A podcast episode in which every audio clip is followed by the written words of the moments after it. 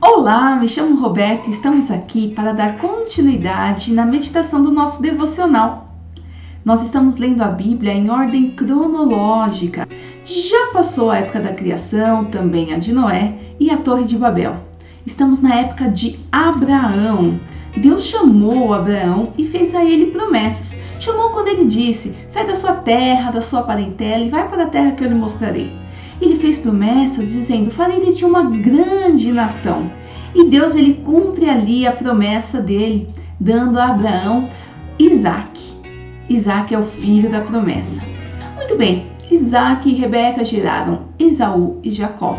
Esaú e Jacó, eu não vou entrar em muitos detalhes da história deles, mas o que eu vou dizer é que Esaú é, vendeu a sua primogenitura, seu direito de primogênito ao seu irmão. E também Isaac abençoou a Jacó. Depois disso, ali teve um burburinho, um desentendimento. Jacó foi-se embora para a terra do seu tio chamado Labão, para lá também arrumar uma esposa. Chegando lá, ele se apaixonou logo de cara por Raquel.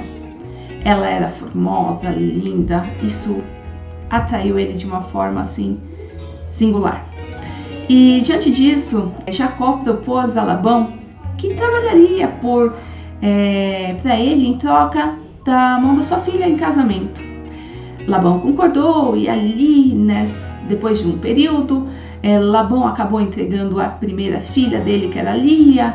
É, Jacó ficou ali surpreso, decepcionado. Eles conversaram, se acertaram. Ele ia ter também a Raquel e trabalharia mais um tanto de tempo para ele.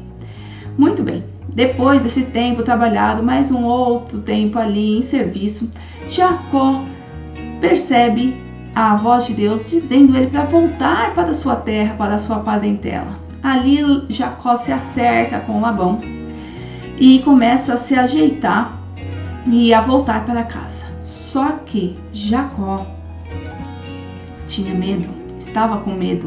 Medo de quem? Do seu irmão Esaú, da qual tinha tido um desentendimento.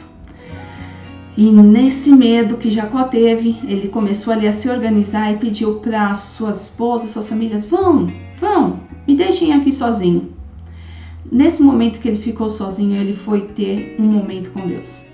E esse dia foi um dos dias mais marcantes da vida dele, com toda certeza. Por quê? Ali ele começou a refletir não mostra assim tudo o que ele estava pensando, mas a gente entende isso porque naquela noite ele estava ali com um homem de Deus e falou assim: Eu não saio daqui enquanto você não me abençoar.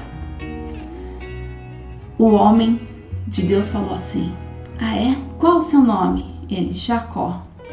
Então o homem de Deus falou assim: Vá, pode ir, mas o seu nome não vai ser Jacó, vai ser agora Israel, porque você lutou com Deus e com os homens e prevaleceu. Eu quero chamar a atenção nessa palavra de prevalecer. O Senhor nos chama para prevalecer. O Senhor me chama e o Senhor te chama para prevalecer. Nós na vida passamos por momentos de medo, de angústia, assim como Jacó passou. Talvez pelo aquilo que temos pela frente o que lhe dá, talvez mesmo por situações que nos acometeram. Mas quando Deus nos chama para prevalecer, perceba que ali Jacó teve um momento com Deus sozinho, único, onde ele buscou a face de Deus. E ali até ele mesmo diz que vi Deus face a face. Então ele buscou ali a face de Deus. Não sabemos dizer de que forma que aquilo aconteceu, mas ele ali é, lutou, guerreou, planteou, ele se esforçou e não desistiu até receber a bênção. E isso é um exemplo para nós, para que nós, de forma ímpar, nos acheguemos diante de Deus, é, coloquemos diante dele a nossa causa e não abrimos mão até aquela situação mudar. Deus, ele nos toca, ele muda a nossa sorte se for preciso for, ele muda o nosso nome, assim como ele, como ele mudou o nome de Jacó para Israel. E que essa força, essa inspiração venha a ser também nas nossas vidas e nós possamos, assim como Jacó, prevalecer, porque Deus nos chama para prevalecer. Pois bem, essa é a reflexão dessa semana. Espero ter abençoado e acrescentado a sua vida. Até mais!